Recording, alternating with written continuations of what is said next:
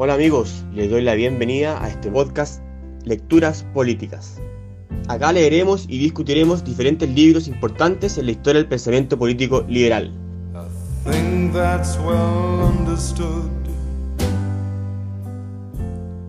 Estamos hoy día en la sesión 11 de nuestro círculo de lectura del libro de Hayek, Fundamento de la Libertad. Para esta sesión leímos dos capítulos del libro el capítulo 13, Liberalismo y Administración, el Reichstag, a ver quién, es alemán, y el capítulo 14, La garantía de la libertad individual.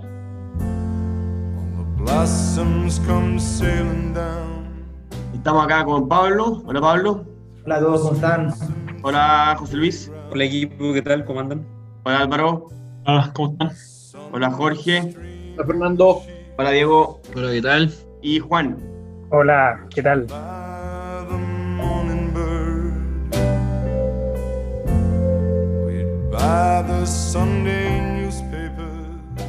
Vamos adelante con el, con el capítulo del Reichstag.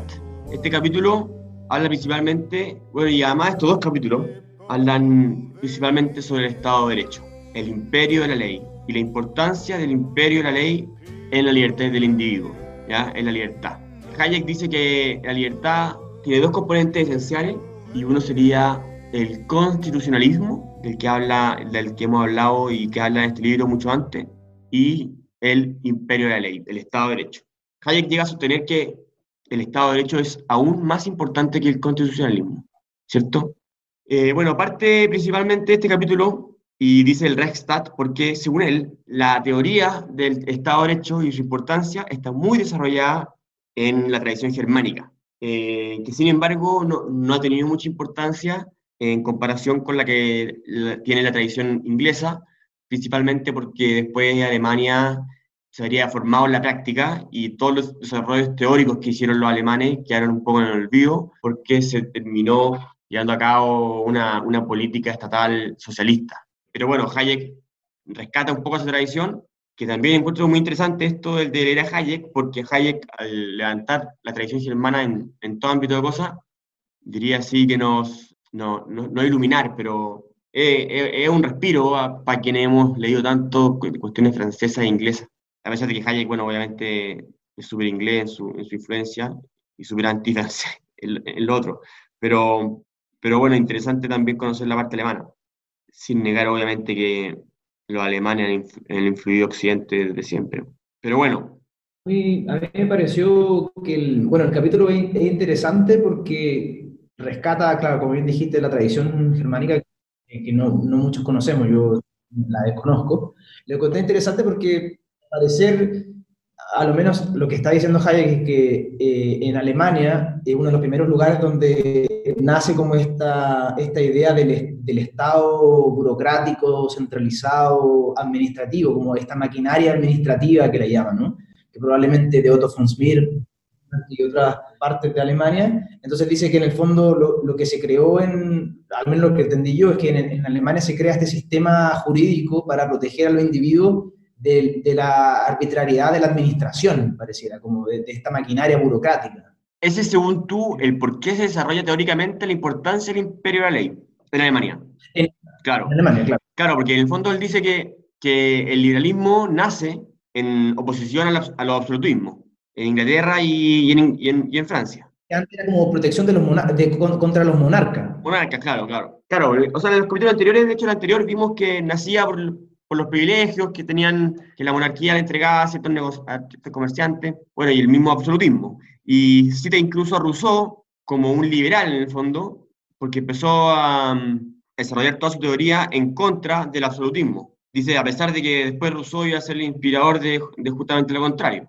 Claro, y ahí él explica que, que el enemigo de los alemanes era justamente este, esta maquinaria estatal yo encontré extremadamente ajeno, al menos a mi, a mi, a mi carrera, que esto economía, porque hablaba, estaba súper preocupado del aparato administrativo y de la necesidad de la revisión judicial de todas las sentencias y acciones que hacía ese aparato administrativo. Entonces, un poco el Estado de Derecho se fundó en que el, en todo el aparato administrativo tenía que respetar la ley tal cual la ley, el gobierno la ley y no del el fondo del burócrata de turno.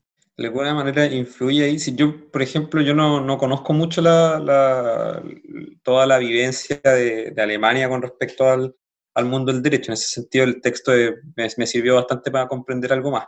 Pero ahí lo que, lo que impera o la idea esta de, de, que existen estos tribunales o esta jurisdicción administrativa que controle los propios actos del mismo Estado es muy francesa. Es muy, esa idea es muy, muy francesa y, y, lo que Hayek termina por decir es que, claro, con la idea de querer controlar y, e ir en boga del, del, Estado de Derecho se crea esto, pero es al final algo que se les termina por salir de las manos y, termina produciendo mayores contrastes entre la aplicación de la ley que supuestamente aplica tanto para gobernantes y gobernados de igual manera, como para una interpretación que termina beneficiando al aparato burocrático del cual es parte el ente que en este caso está juzgando porque termina siendo juez y parte al, al fin y al cabo de este tribunal administrativo.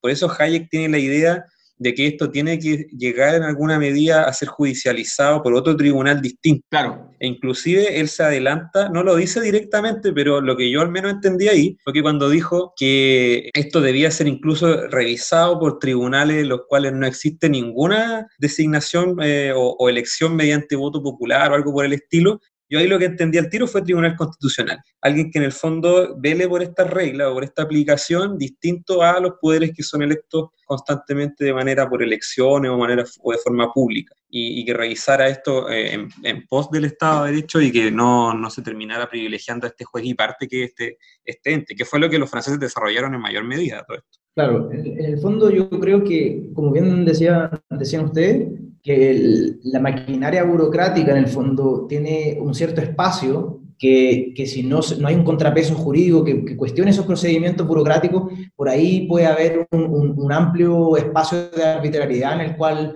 se empieza a meter política pública coercitiva y arbitraria que empieza a, como a desmantelar el, el Estado de Derecho. Entonces, por eso Hayek encuentra que es tan importante que existen estos tribunales eh, que sean separados de la entidad administrativa, pero que le hagan contrapeso a las decisiones administrativas y burocráticas del día a día, por ejemplo. Mm. A diferencia del, de, como hablaste tú del, del, del, Tribunal Constitucional, a mí se me viene a la mente como la Contraloría, en cierta manera. Pero, pero bueno, yo no soy un gran, no entiendo sí, mucho de, yo de la Contraloría.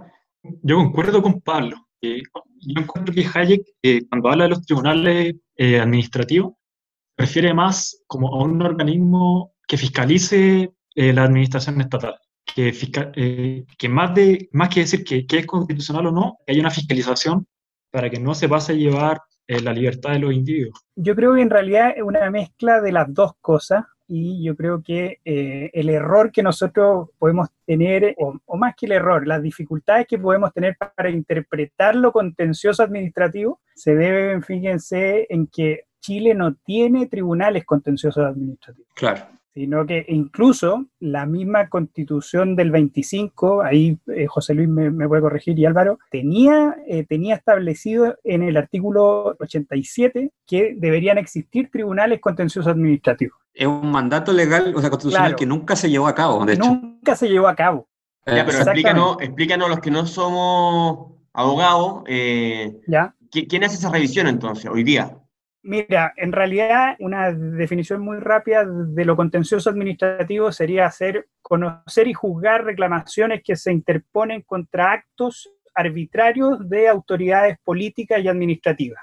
¿Ya? Entonces, eso eh, lo que quiere, entonces, entonces, si ahora nosotros nos preguntamos de qué modo, de qué modo se juzgan o quiénes son los que controlan esto, bueno, ahí la respuesta sería lo que pasa actualmente es que ciertos actos, eh, sobre todo desde el punto de vista formal, sería la Contraloría, y ya en actos que vengan en contravención a la ley o al derecho penal, serían los tribunales de justicia. Eh, y, claro. y, también en los contratos. Eh, ya está mezclado etcétera. entonces. Pero la, claro. Exacto, no, no, hay, no hay en el fondo eh, legislación, no, o sea, perdón, hay legislación especial de derecho administrativo, pero no hay, exacto, no hay jurisdicción o justicia especial. Eso en Chile nunca se llevó a cabo, quedó siempre pendiente. Y por eso, por ejemplo, ahí yo daba el caso de, del ejemplo de eh, básico en que a una, una, patente de alcoholes que otorga una municipalidad, supongamos que no la renueva y el acto para no renovarlo es un mero arbitrio de que eh, la municipalidad le tiene algún tipo de subjetividad a esa, a esa botillería en particular, por poner un ejemplo. ¿A dónde acude, a dónde acude el, el, el locatario? Ahí tiene varias cosas, porque en particular esa ley tiene un procedimiento de reclamación. En general las leyes eh, administrativas en particular generan procedimientos de reclamación, pero normalmente esos procedimientos es para reclamar a la misma autoridad que está otorgando en este caso los permisos. Por tanto, eso es pura reposición.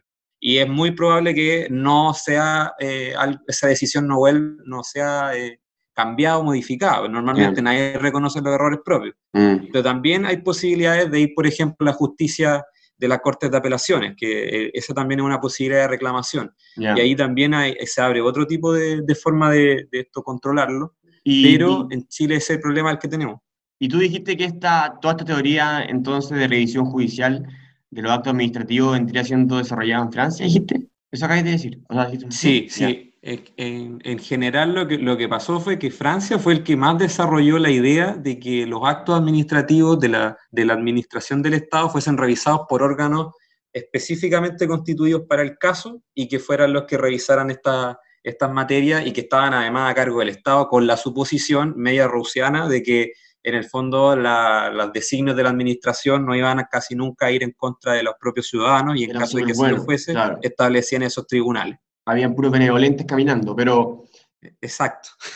bueno, de hecho Hayek se apoya en Tocqueville y dice, eh, el único poder que la revolución no mató es la de la administración. Entonces, bueno, hace sentido ahí que, mm, no sé si, se desarrolla. ¿Eso es en la nota, Fernando? ¿En la nota 11? de la página 267. Hay una nota en la cual cita Tocqueville, sí. Claro, eh, esa es la 11, pero ahí, pero ahí fíjense, lo voy a leer, miren. Dice, solamente hay algo que no podemos instaurar en Francia, el libre gobierno, y únicamente una institución que no podemos destruir, la centralización. Claro. Eso, ese era el... Sí, ese es. Es súper interesante ese punto. Sí, muy borbónico eso. Ese punto es interesante porque finalmente, por lo menos en este capítulo, lo que Hayek va mostrando es que esta tendencia a la organización del Estado, que él incluso la explica ya producto del absolutismo monárquico, donde se genera esta maquinaria organizada, eh, una maquinaria burocrática, eh, es, un, es una crítica que varios autores hacen, incluso, por ejemplo, Lastarria cuestiona el propio proceso de la Revolución Francesa aludiendo a esa idea de que finalmente lo que terminó generando fue una estructura burocrática eh, fuertemente organizada. Y también es la advertencia que hace Weber eh, cuando describe de alguna forma el, proceso del Estado moderno como el desarrollo de una gran organización burocrática eh, obviamente eh, basada bajo estos criterios racionales legales. Es lo mismo que explica, por ejemplo, también eh, de Juvenel, en, cómo el poder finalmente pasa del, ejercicio personal del mm. rey a esta mm. estructura burocrática de organización central. Y yo creo que aquí Hayek lo que al final termina advirtiendo o plantea es que si bien en este caso en, Alemania el Estado de Derecho eh, se desarrolla en torno a la pretensión de, en el fondo, regularizar o regular la estructura administrativa, también eso va de la mano de que ese aparato administrativo termine eh, contraviniendo las libertades de, los ciudadanos. O sea, claro, y es un punto clave en esto. O sea, Hayek dice que en Alemania, justamente por ese miedo y por esa conciencia de que los actos administrativos podían eh, destruir la, la, libertad individual y se metían en la esfera privada, justamente por eso los alemanes habían desarrollado esto. Em, no así, bueno, y en Francia, y, bueno, y dice también, dice también que, que, en Francia, dice, en esa misma nota que leyó Juan, al final tiene una frase chistosa sobre Napoleón, dice, el régimen napoleónico que siguió la revolución se, se preocupó más seriamente de incrementar la eficiencia y el poder de la máquina administrativa que de asegurar la libertad de los individuos. Entonces ahí pone el contraste.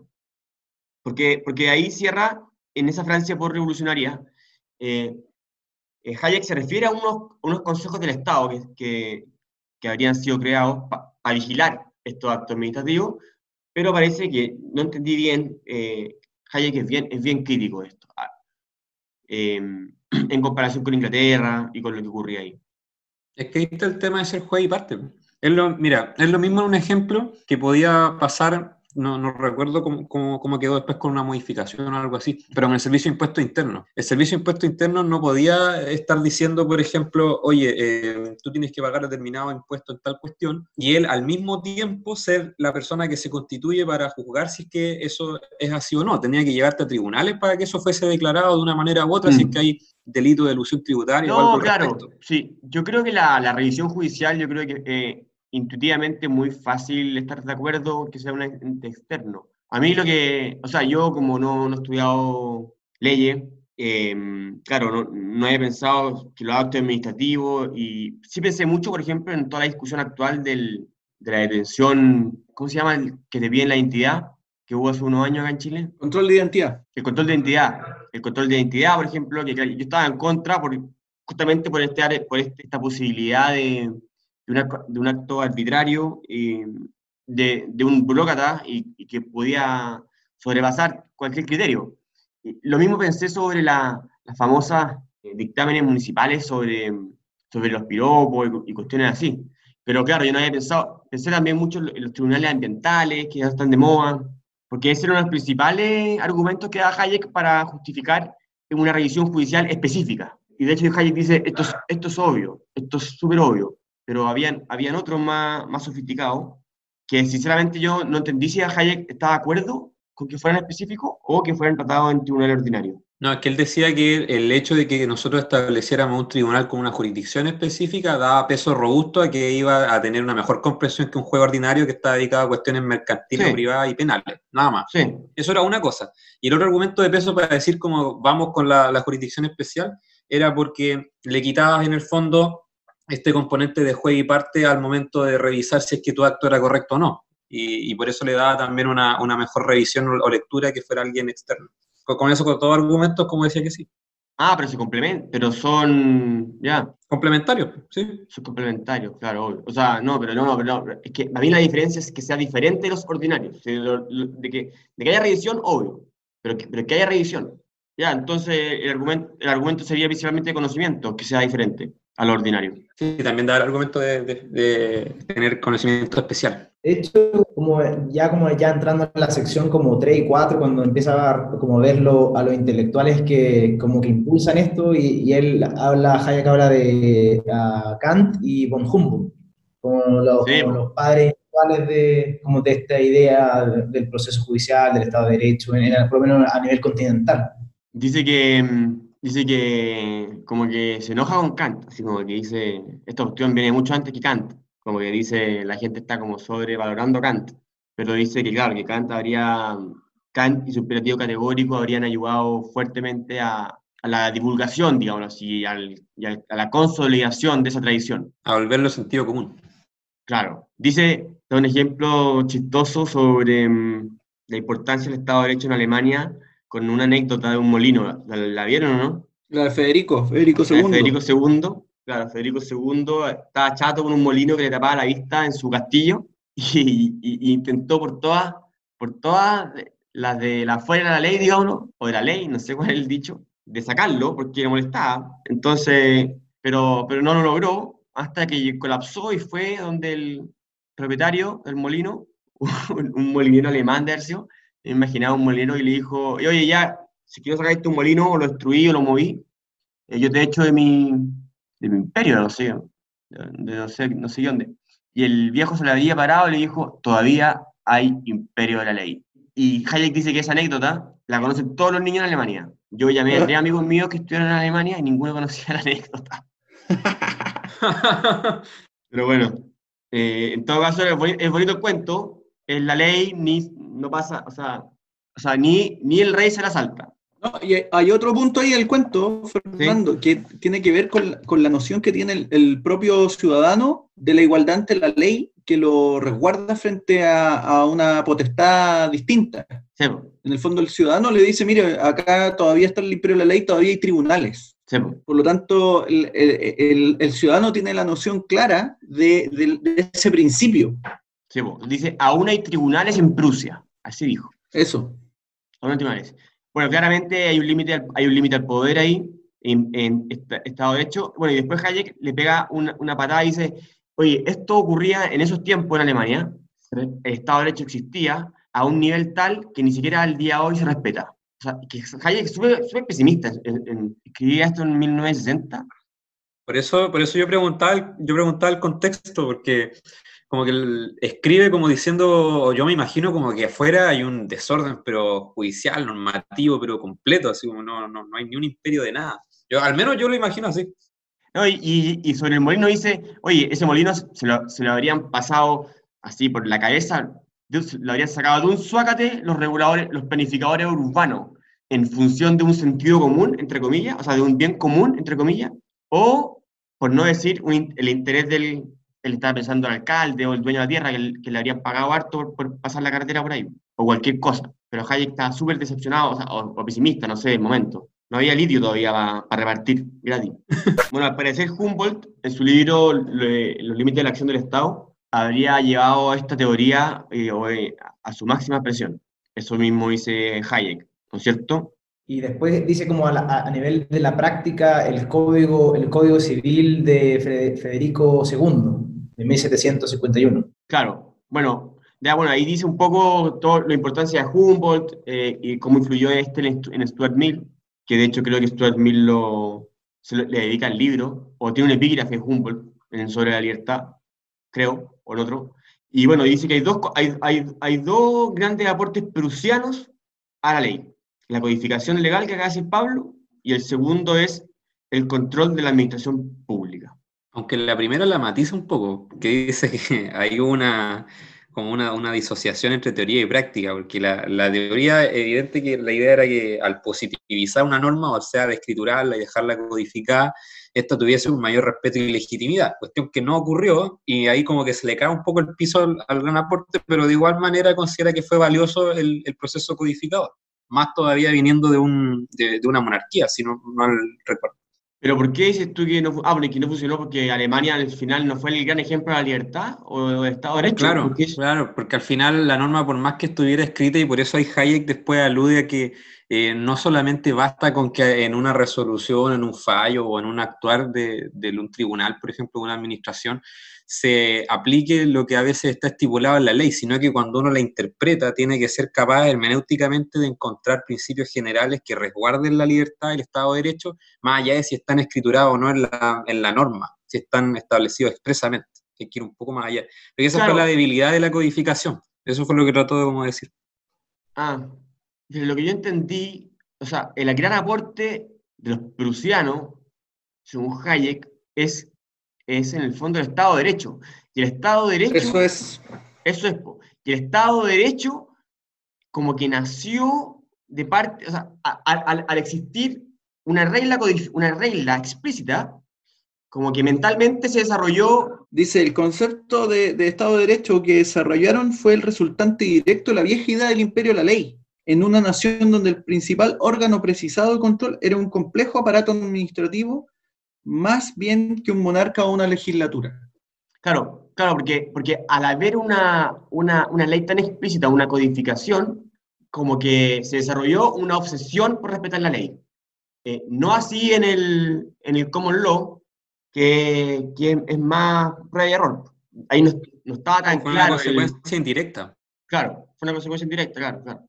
Y, ahí le hace una crítica en el fondo, o una crítica, pero una imposibilidad a que esa consecuencia se haya desarrollado con tal obsesión en el common law, por lo que tú dijiste, José Luis, eso de, que los jueces tienen que ir haciendo esa eh, hermenéutica de buscar los principios y espíritu de la ley. Em, y claro, y ahí se, bueno, dice, dice que la codificación, hace una nota al pie ahí que, que me llama la atención también, que habría sido, eh, que, que, existía antes de, en, en Suecia y en Dinamarca. Ahora, yo no sé por qué no, no, no habló de, de, los códigos antiguos. O sea, yo tengo en mi cabeza el código Hammurabi. O sea, como que no sé por qué puso la codificación en Prusia, que me, que me hablen los abogados. ¿ah? La, la ley de las 12 tablas, por ejemplo.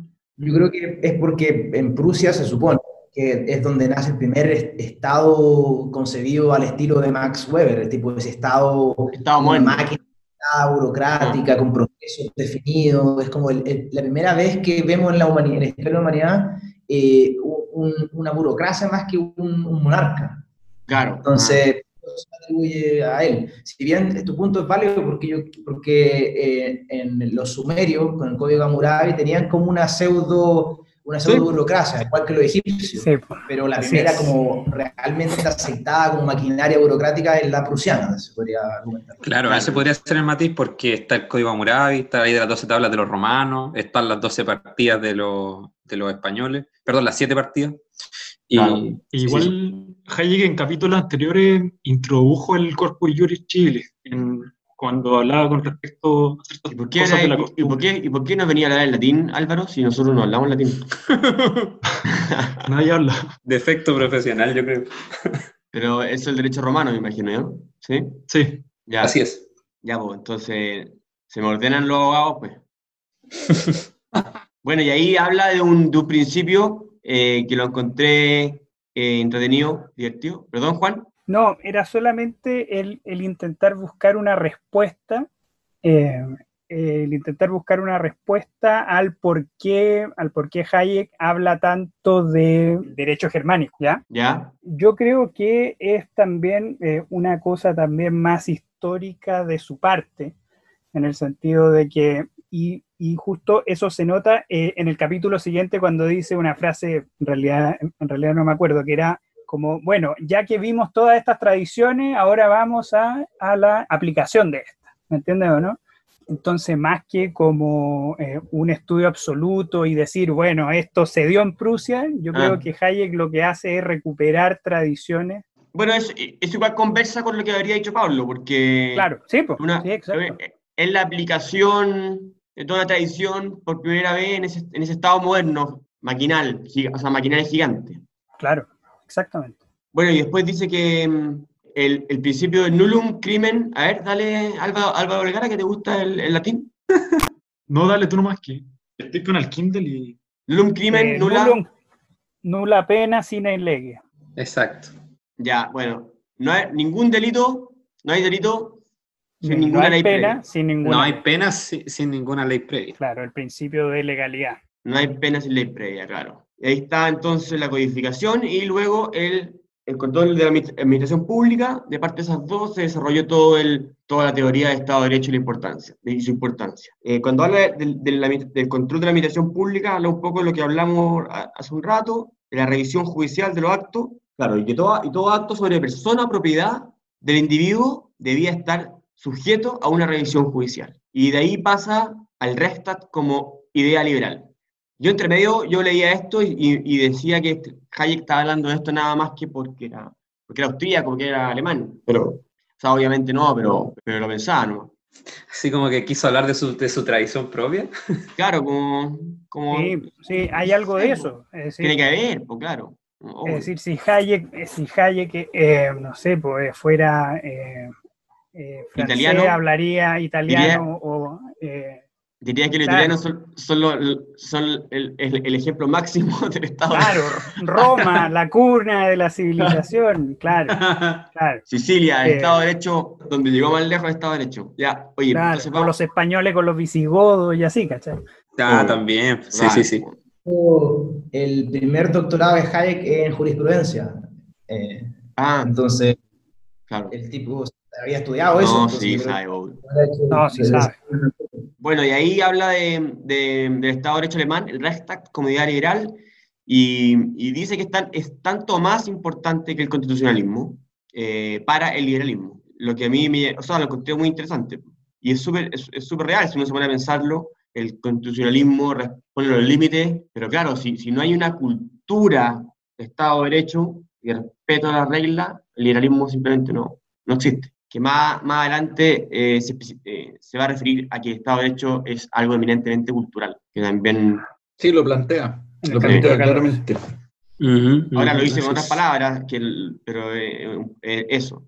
Bueno, de ahí pasa a los tribunales administrativos versus lo ordinario. No sé si a alguien más le llama la atención otras cosas. No puedo solo dejar pasar el hecho que eh, ese punto del, Estado de Derecho en materia cultural, y sigo rescatando lo que dijo Hayek en otro capítulo anterior de que está sobrevalorado decir que fue exclusivamente en el mundo anglosajón y, rescato el punto que hizo respecto de Cicerón y, la República Romana, que eso también venía del, mundo continental, que no está tan perdido como parece ser cuando uno hace una primera lectura. Ah, no, claro. Sí, como para mí el, el- gran punto del, del capítulo es como bien dijiste tú, Fernando, el tema de que en el fondo un sistema liberal o un sistema de libertades individuales se puede erosionar fácilmente cuando no hay un contrapeso a la administración, a la burocracia en el fondo, que en el fondo día a día, día a día con pequeños pasitos administrativos, con pequeños procedimientos administrativos, por más que tengáis una constitución, eh, si no tenéis un contrapeso jurídico contra esa maquinaria, te, te va a comer. Y eso es que yo creo como el gran punto de- del capítulo. Claro, bueno, y, sin ir más lejos, las constituciones eh, ponen muchos límites y garantizan muchos derechos en países tan insólitos como Rusia o Venezuela. Entonces, claramente, o sea, es más que evidente que si hubiese estado derecho en esos lugares, otra, otra sociedad viviría. Eh, bueno, después eh, habla de, de que toda esta tradición teórica del Reichstag eh, se habría perdido, eh, principalmente porque en Alemania empezó a ganar el movimiento del, socialismo de Estado. Entonces el aporte germánico pasó a ser un aporte teórico más que práctico. ¿No es cierto? Bueno, y mm, Es que ahí viene esa noción de que ¿por qué vamos a controlar el poder del Estado si el poder del Estado se identifica con la voluntad general del pueblo? Entonces, como siempre esa voluntad es correcta y virtuosa, no tiene sentido controlarlo. Entonces, por eso validan el, hecho de valorar estos controles o este tipo de, de medidas tendientes al Estado de Derecho y la libertad individual. O al menos a mí se me hace esa idea, con lo que decía Hayek ahí. O sea, Hayek, de hecho, Hayek plantea eso eh, porque él dice que de alguna forma, bajo esa presunción de que el poder había sido transferido al pueblo, eh, los controles al ejercicio del poder no eran necesarios, que al final es una alusión clara a la idea de la expresión de la voluntad general. Y eso también es interesante porque Lastarria también lo menciona como crítica al proceso de la Revolución Francesa, porque él dice que la revolución de alguna forma debía apuntar a, a la, a la- a la expansión de la libertad individual, pero dice Lastarria, se presumió que al transferir la potestad desde el monarca al pueblo, ya esa libertad se instalaba y Lastarria dice en realidad lo que terminó ocurriendo es que el individuo Ah. fue sometido a un nuevo despotismo que era el despotismo del pueblo. Y es un poco la misma idea que plantea Hayek, que a mí me pareció, Claro. me pareció bien relevante eso. Como que cambió el déspota nomás. por eso Hayek es tan odioso con, con la idea del pueblo soberano, de la soberanía. Claro.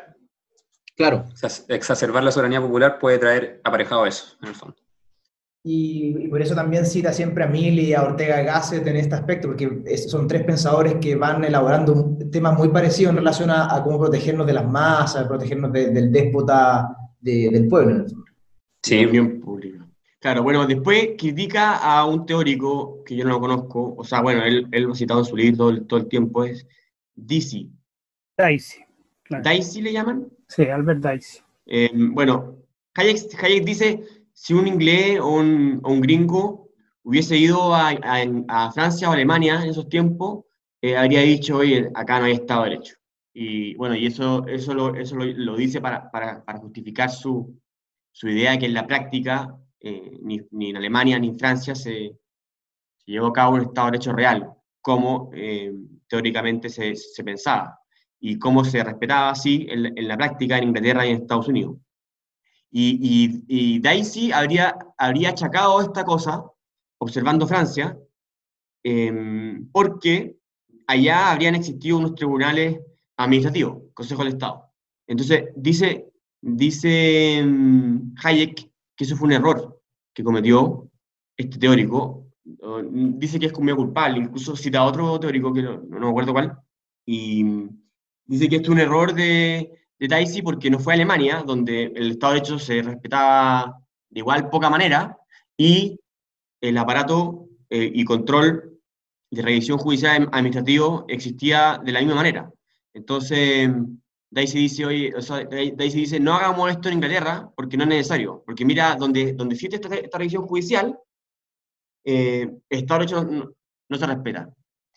Y Hayek dice, es un grave error, esto bloqueó efectivamente el desarrollo, eh, bloqueó por mucho tiempo, atra- atrasó eh, la revisión de cuestiones administrativas en, en el mundo anglosajón, pero a su vez, dice Hayek, contribuyó a desarrollar una máquina administrativa gigante.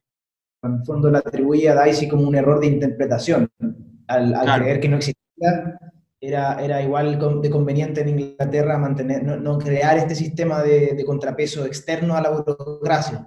Y, y a él lo culpa en el fondo de que, de que Inglaterra después tuviera esta, esta, este elefantismo burocrático porque no tenía contrapeso jurídico. Tal cual. Bueno, y así termina ese capítulo. Ah, sí, pero ojo, como un dato freak, eh, en realidad Dicey es un jurista súper importante. Eh, Albert Dicey es, a él se le considera el que formuló ya definitivamente eh, el concepto moderno del rule of law en su obra. Ah, está hecho. Entonces, es un tipo, claro. No, claro, sí, él dice que es increíble. di- Dice, Sí, mm, no, claro. dice que no sé quién, dice, esta, Sí. esta, esta falta fundamental de Dicey es tan importante que, es- que es muy difícil de comprender o excusar en un escritor de su Un talla. escritor de su talla. Claro.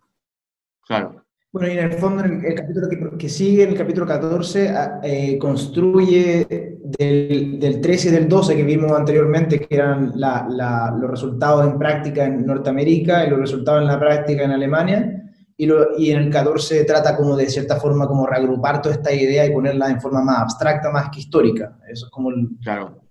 Pero me perdí Claro, ahí aquí- porque. Dale, dale. Y, lo dice de forma súper interesante. Dice, ha llegado el momento de intentar tejer los distintos hilos históricos y definir sistemáticamente las condiciones esenciales de la libertad bajo la ley. Claro. ¿Eso, eso, eso lo dice al final del capítulo o al principio? No, al principio. Al principio, Al principio. Sí, Sí, el punto uno. punto uno. Ha llegado el momento, claro. Pensar, cuando leí esta frase, cuando leí esta frase, no pude evitar recordar a un legislador, hoy día todavía en funciones, que en un libro escribió que Hayek creía en la libertad sin ley. La libertad sin ley, imagínate. ¿Un legislador o, o un jurista? No, un legislador. Ah, un legislador. Ah. Ah, no importa. Vamos, capítulo 14, la garantía de la libertad individual. Vamos. Bueno, eh, ahí parte con la frase de, de- de Juan. Juan, ¿algo más que decir, equipo? Vamos, para iniciar. No, no, démosle. No, sí, no. Ah, ya, no, es que eh, eh, a mí me parece súper interesante eso porque nosotros muchas veces culpamos a nuestra tradición, a nuestra cultura de nuestros dramas. Entonces, entonces el punto que realiza Hayek, no sé, por ejemplo, eh, les doy un ejemplo, cuando se habla del caso del problema de los notarios.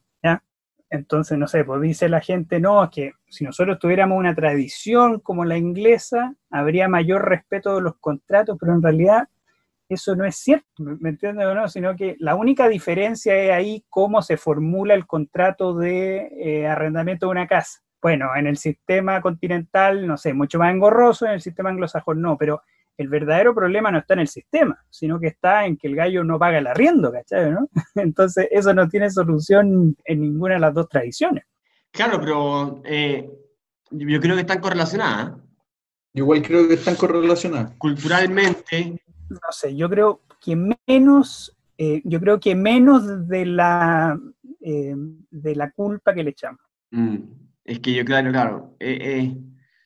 Hay una, en el, en el inicio de este capítulo, para no, creo que para no desviarnos del- de la lectura, hay, un, hay una frase que me, me pareció relevante, que ya lo había mencionado, si no me equivoco, Fernando, que dice que el imperio de la ley eh, no es una regla legal, eh, y aquí los abogados probablemente van a acordarse de Hart o de Gelsen u otros más, sino una regla referente a lo que la ley debe ser, una doctrina metalegal o un ideal político. Claro. Es decir, hay una, hay una idea que está, que supra a lo eh, legalmente escrito. Y después dice algo interesante que me parece muy atingente Sumamente eh, al, contexto, al contexto actual, que dice, en una democracia, esto significa que el Estado de Derecho no prevalecerá. Dice, el imperio de la ley será efectivo solo en tanto en cuanto el legislador se sienta ligado por él. Es decir, que el legislador se sienta ligado por el imperio de la ley. En una democracia, esto significa que el Estado de Derecho no prevalecerá a menos que la moral tradicional de la comunidad, eh, o lo que Hayek después más adelante llama también el común credo político, eh, esté constituido por un ideal común e incuestionable aceptado por la mayoría. Tal cual. Con eso yo me refería a que Hayek explicaba que esto era una cuestión cultural. Ah, claro. Sí, pues sí dije, porque lo mencionaste. Sí, pues, sí, pues, justamente eso. Pablo, No, esos dos puntos yo también lo- los dejé eh, mi- cuando lo leí porque lo encontré notable, el punto de que el rule of law en, en realidad es como un sistema metalegal, eh, es como un, un, una visión que va por sobre el sistema jurídico en sí mismo. Y encontré súper interesante esa idea. Y también, claro, el tema de, del sustrato cultural, social, que en el fondo legitima al Estado de Derecho, sin, sin, sin un grupo de gente que, que, tenga esa tradición moral y crean en el, en el tema, por más que lo que se trate de implementar, no, no, no va a tener sustento en el largo plazo. Encontré esos dos puntos dice ahí que, que, si eso se pierde, es muy fácil que asambleas legislativas se desvirtúen de ese concepto y, y, logren apartarse de él. Cuestión que me hace, me hace mucho sentido en nuestros días. Yo igual claro. la subrayé porque ah, es una buena cita para desechar caricaturas, porque claramente Hayek le atribuye un, una fuerza importante a la comunidad y a la, y a la tradición. Y entonces hay algunos grupos intelectuales que se lo atribuyen para ello en el fondo que los liberales no le dan la importancia a ella, que es mentira. Claro, al final, al final todo eso tiene que ver con tradiciones y, y, senti y sentido de comunidad y cultura. Ah, cultura durante... Agregaría o sea, otro punto que, que sigue en la misma línea de lo que está desarrollando Hayek acá y que también lo marqué. Dice, si el, el ideal del imperio de la ley se presenta como impracticable e incluso indeseable, y los ciudadanos dejan de esforzarse en verlo implantado, rápidamente desaparecerá y tal sociedad caerá velozmente en un estado de arbitraria tiranía. Lo que al final Hayek dice es como el, el, este, este, imperio de la ley este principio supra depende de finalmente la valoración que hagan del mismo los, los propios ciudadanos en una sociedad. Y ahí es lo clave de cómo eh, en el fondo eso se va debilitando cuando se genera la sensación de que no hay igualdad ante la ley o cuando se va distorsionando la igualdad ante la ley. Va perdiendo legitimidad eso. Exacto. Bueno, de ahí viene, bueno, le pega unos palos a Carl Schmitt, dice, bueno, dice uno, uno de los grandes ah, eh, teóricos y que desarrolló esta, la importancia de esto es Carl Schmitt, dice que independiente de cómo se portó con Hitler, literalmente, lo dice así, con su humor Hayek, y de ahí pasa a, bueno, igual revisar Tomás, pero lo, de, de, los teóricos, y luego termina a, a, referirse a qué es una ley, porque él quiere como limpiar un poco. Bueno, claramente la ley, él le llama leyes sustantivas en la traducción, y claramente Hayek aquí diferencia de ley de legislación, ¿cierto? O sea, ley vendrían siendo las, leyes general, las reglas generales y abstractas, ¿cierto? que regulan individuo entre individuo y individuos con el Estado, y no, no todas la, las leyes, en el fondo, que, que salen de, de, como, de la administración, de cómo hacen las cosas, y cosas así, así como más mínimas. Sí, en ese, en ese, en ese punto ya, en, que en la sección, como al final de la sección 2 y la sección 3 de este capítulo, recurre como a las propiedades que ya había conversado como a tres capítulos atrás acerca de, de lo que en realidad son las propiedades buenas de un, de un sistema de reglas, que son abstractas, que son generales, que, claro. no, que, que, no van, que no tienen un nombre, que, que, son, que son estables, son conocidas ex ante, entonces los individuos como que se pueden proyectar y tienen como esa, esa, esa estabilidad claro. de proyectar pueden planear, pueden planear a futuro. De hecho, ahí él hace una diferencia de, entre el, la persona o, o, el hombre en una sociedad libre. Él, él, dice ahí que el hombre libre puede presumir es de que mientras se mantenga dentro de los límites fijados por la ley, o sea que estos son conocidos con anterioridad, no tiene necesidad de solicitar permiso de nadie ni de obedecer orden alguna.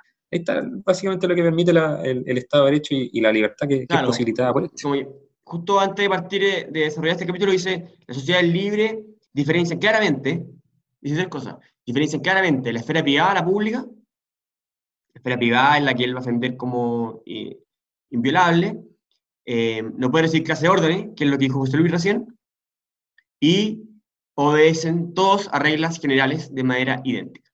Eh, y de ahí pasa y dice, eh, las leyes son medidas que es regla a largo plazo referente a casos completamente desconocidos y carentes de referencia a personas, lugares u objetos particulares. Y dice, y dice, y dice estas, estas reglas jamás pueden tener un carácter retroactivo. ¿ya? Y bueno, y ahí vienen, tienen que ser respetadas con la cultura de Estado de Derecho. Después, la segunda característica principal es que son reglas conocidas y ciertas. Y ahí se relaciona con, con lo que dijo un poco Pablo, que per permite predecir, planificar. Eh, y eso, dice Hayek, incluso yo creo, Hayek dice que él, que él cree que es la causa más importante del desarrollo y prosperidad de Occidente. Eso, eso en particular, ese punto, yo estoy seguro de alguna vez, de alguna u otra vez que se lo robó a, no, no es que se lo haya robado, pero se lo sacó a, a este compadre, este jurista italiano, se me acaba de ir el ¿Bruno Leoni? eh, Bruno Leoni. Sí, porque lo, lo había conversado con él en, en una, en, en una ponencia y, y considero que era un punto de lo notable que había desarrollado Leoni en, en después sería la libertad y la ley.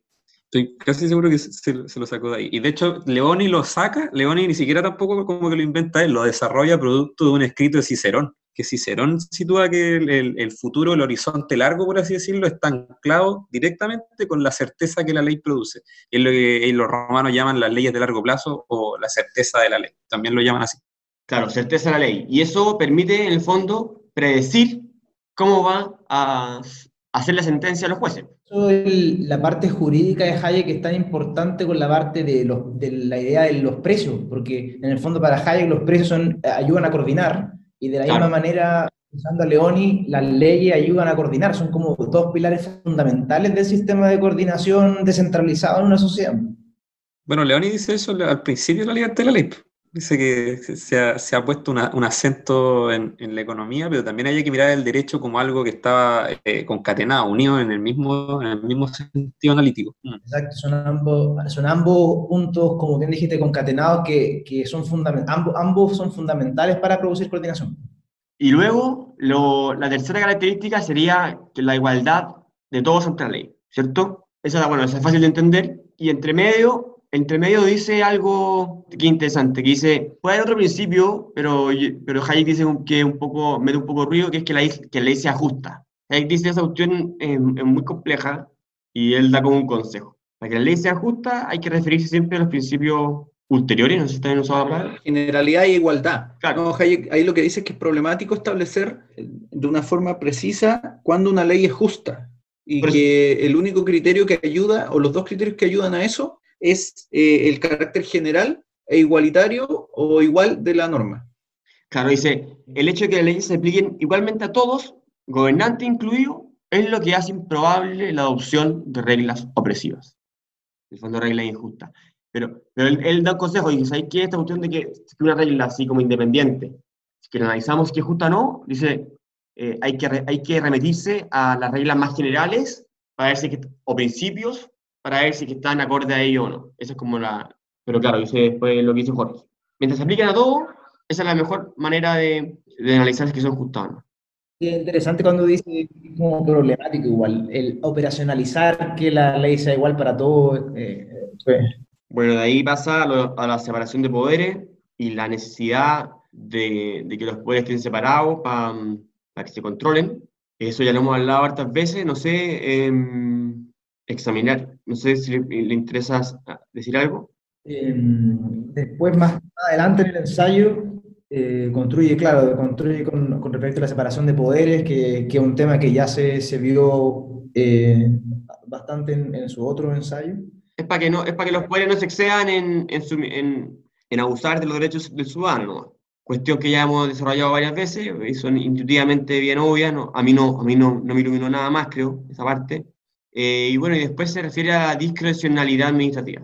Ah, una cosa, una sola observación que lo encontré eh, es importante destacar cuando dice que la delegación del poder a una entidad que no ha sido elegida democráticamente puede ser eh, compatible con, la, con el imperio de la rule of law, eh, siempre cuando esté, esté protegida esa, esa autoridad y definida con ciertas reglas que se conocen ex ante por todo y que generan estabilidad, etc. Eso es lo que una observación importante también. Mm. Eso igual tiene que ver con lo que habla después, porque dice, ¿qué es discre- discrecionalidad? Yo Claro. también quería decir algo sobre la separación de poderes, que yo creo que lo más novedoso y lo más interesante lo dijo en el capítulo anterior, cuando habla de la extrema, cuando habla del caso francés, y habla de la extrema interpretación del principio de separación de poderes. Es decir, que, que eso fue lo que, eh, lo, lo que terminó generando, fue que eh, ciertos, ciertos espacios donde estos tipos eran impunes, ¿me entiendes o no? ¿Por qué? Porque no podían ser controlados por los otros. Claro.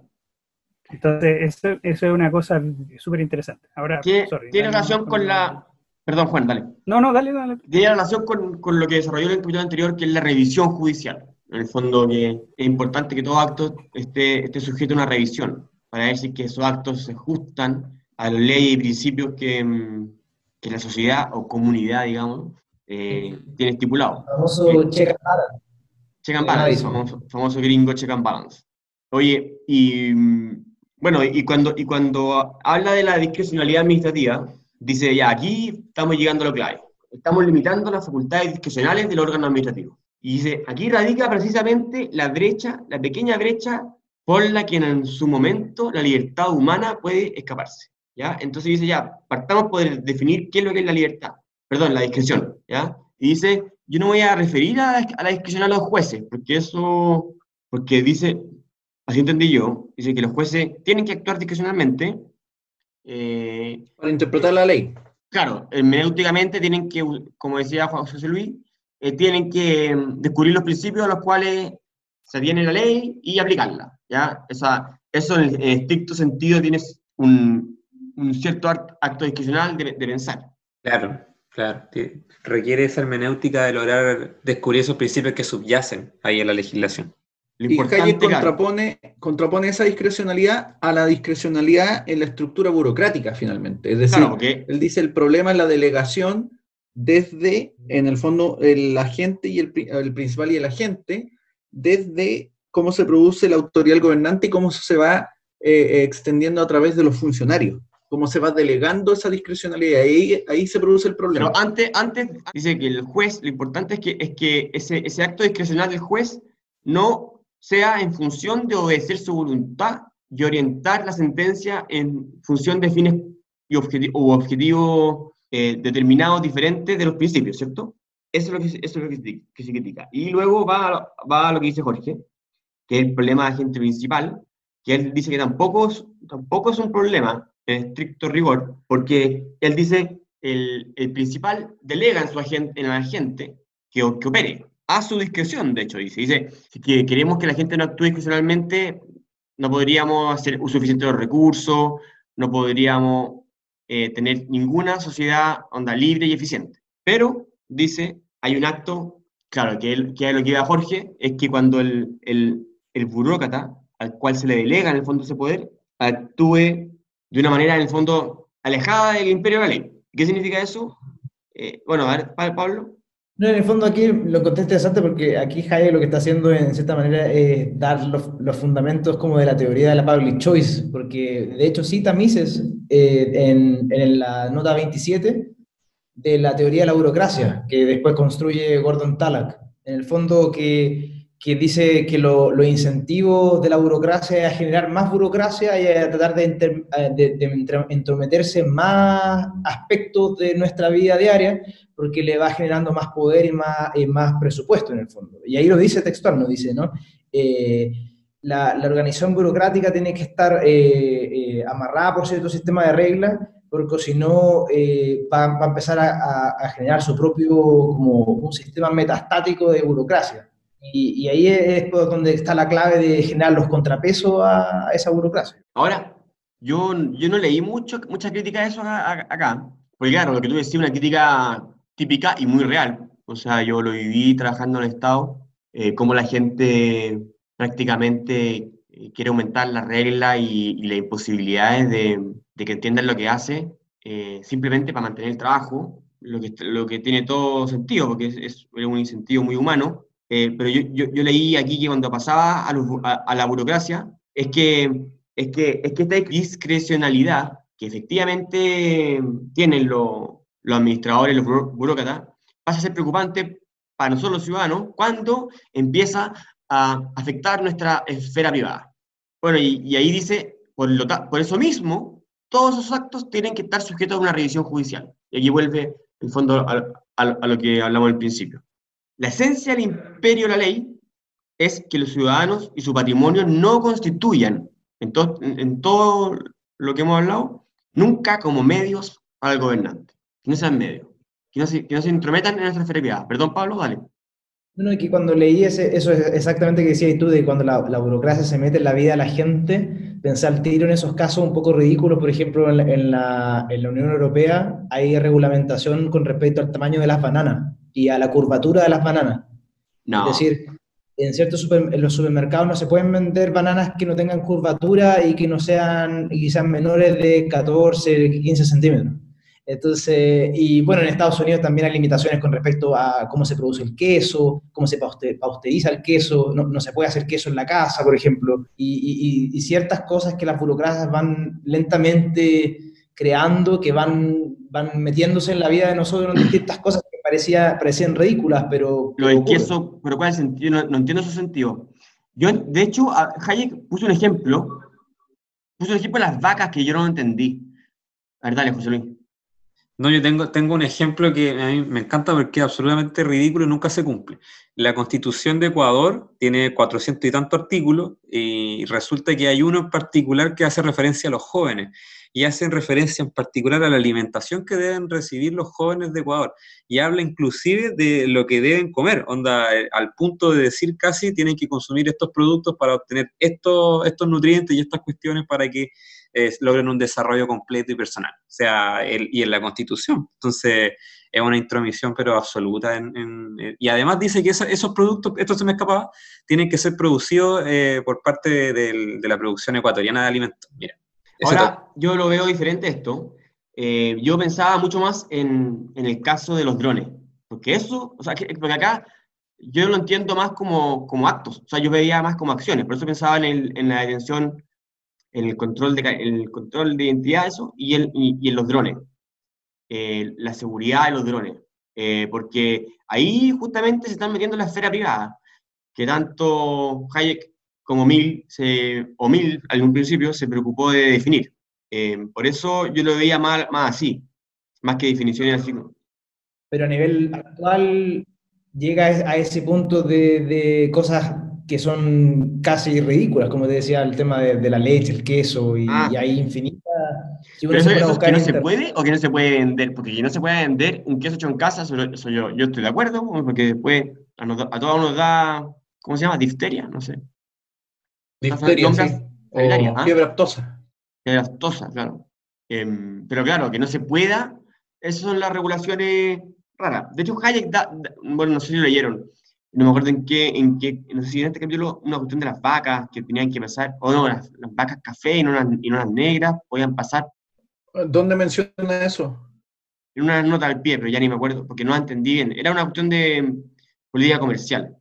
Bueno, A mí me parece, perdón, porque ya vamos a terminar, pero hay un punto que me parece muy relevante en, el punto 6 que Hayek aborda o deja instalado el tema que tiene que ver con, eh, de alguna forma, la aclaración de que la simple legislación no necesariamente es ley, por lo menos eso- sí, eso es lo que él plantea, y ahí incluye eh, dos conceptos que, que son relevantes a la hora de analizar eh, ese tipo de problemáticas que tienen que ver con primero, claro, la autoridad puede tener la facultad de una acción, pero Hayek dice es importante también considerar si existe el mandato para aquello. Y eso es, eh, también eh, es un criterio de salvaguarda para evitar eh, la, la discrecionalidad. claro, y por eso tienen que estar eh, sometidas a revisiones, todas esas acciones administrativas, justamente. Porque, De hecho, eh, hay un, dale, dale Álvaro. Que hay un punto que quería hacer que en relación con eso, que Hayek dice que las organizaciones burocráticas deben estar limitadas por normas en mayor grado del que se aplica a la vida mercantil, pues les falta esa prueba de efi- eficiencia que implica el obtener beneficios de naturaleza empresaria.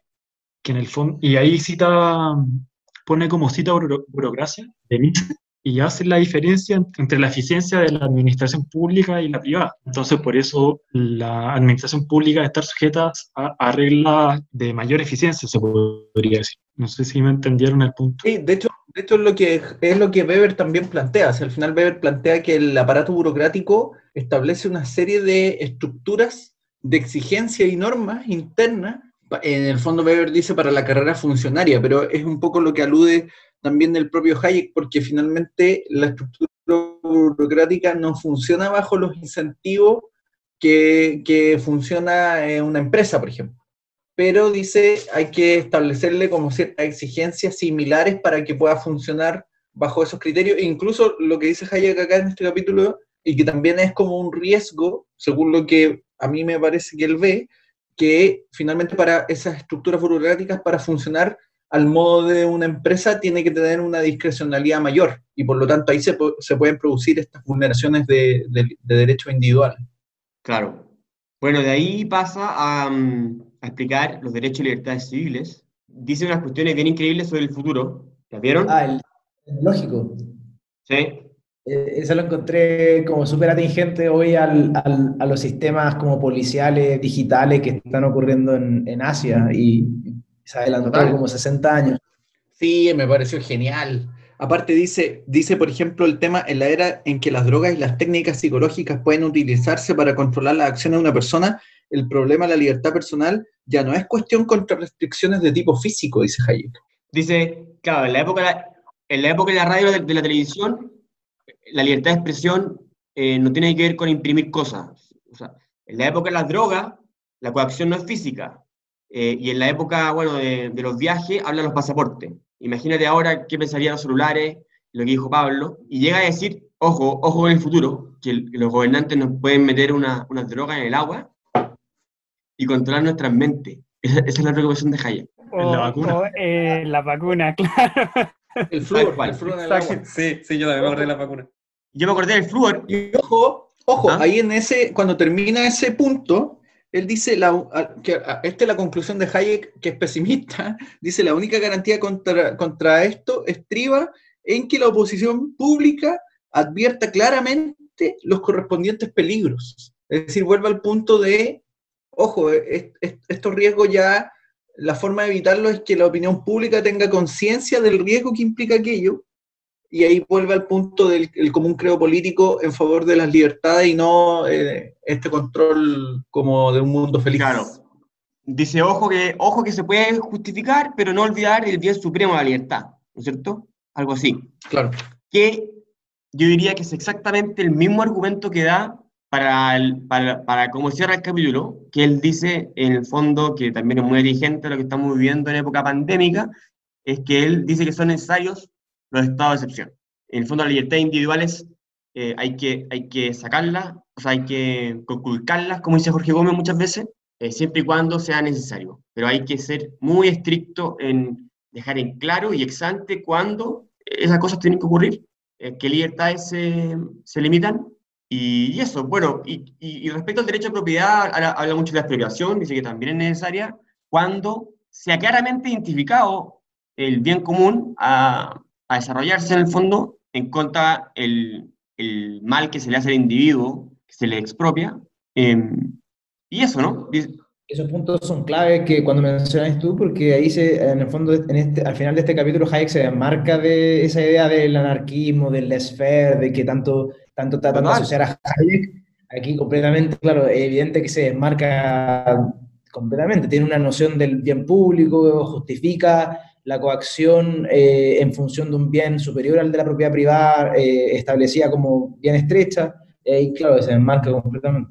claro, No, incluso, incluso, incluso fíjense que en, en- no, no la idea de volver a los puntos anteriores, sino que re- quiero reforzar el punto que dice Pablo. En el punto uno, él incluso, citando a, a Robbins, dice que el riesgo de presumir que la única función del Estado es, en el fondo, una función coactiva, es, y cita Robbins, que esa simplificación podría poner la posición de los liberales en extremo ridículo. Y en el fondo lo que Hayek plantea es que, claro, el Estado tiene funciones coactivas, pero tiene otras funciones y dentro de esas excepcionalidades está también eh, cierta restricción a la libertad cuando eso, cuando eso se, se requiere. Acá también te da una defensa, porque dice, por ejemplo, que se puede lim- limitar la libertad de la persona, pero que tú tienes, tienes que tener el derecho para, por ejemplo, imponer una descor, o que si te expropian tu propiedad, tienes que tener derecho a una eh, indemnización, creo que dice. claro.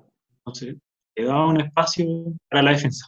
Y ahí, claro, y, y que sea, y que sea una indemnización justa, alta, y lo mejor es poner, es, es- es hacerla alta para que sea justamente difícil o, o muy bien justificado el que se expropie, ese bien común que, que existiese. Bueno, yo creo que hemos llegado al final Muchas gracias a todos. Hasta la próxima semana. Nos Chao, vemos. que estén bien. Nos vemos. Chao, Chao, José Cuídense. Luis. Chao, Jorge. Chao, Chao. Pablo. Muchas gracias.